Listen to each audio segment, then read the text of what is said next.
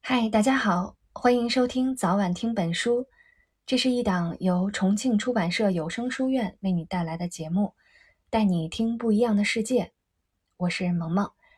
今天我们为大家分享的是表千家。表千家不审安的安号取自禅语“不审花开今日春”。立修初建于大德寺山门前的官邸，为四叠半大小。立修自裁后，建于聚乐地近旁的官邸被秀吉摧毁。身为继承人的道安与少安亦受到牵连，曾一度谪居。其后，少安回到京都，在本法寺附近的土地上重新建了千家官邸。宗旦继承之后呢，在一六三三年前后，建造了一叠半大小的新不审庵。其子宗佐继承后，又将之改为三叠台木大小的茶室。江户中期，随着城市经济的发展，茶道人口也随之大为增长。表千家第六代绝绝斋已将，将以武士阶层为主要受众的茶道，面向具备经济实力的工商业者进行普及。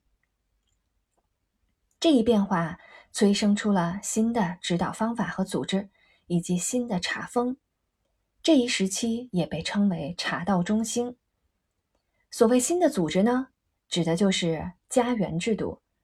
身为家园的千家掌门向亲传弟子传授茶道，并收取学费；亲传弟子再向自己的弟子传授茶道，收取学费后，将学费的一部分上缴家园。如此一层一层向下发展，形成以家园为中心的金字塔式系统。新的指导方法指的就是七世式。七世式是一种茶道的游艺，五人一组，同时进行击鼓，也就是修习。这是由表千家第七代如心斋与其胞弟李千家第八代右玄斋等人共同创造的。而新的茶风，简单来讲，就是在传统茶道中注入了自由豁达的风气。从这一时期开始，千家茶道不再拘泥于立修和宗旦时期喜好的窄小茶室，对茶室也进行了改建扩张，茶道具也逐渐花哨了起来。今天的阅读先到这里，我们下期节目再见啦！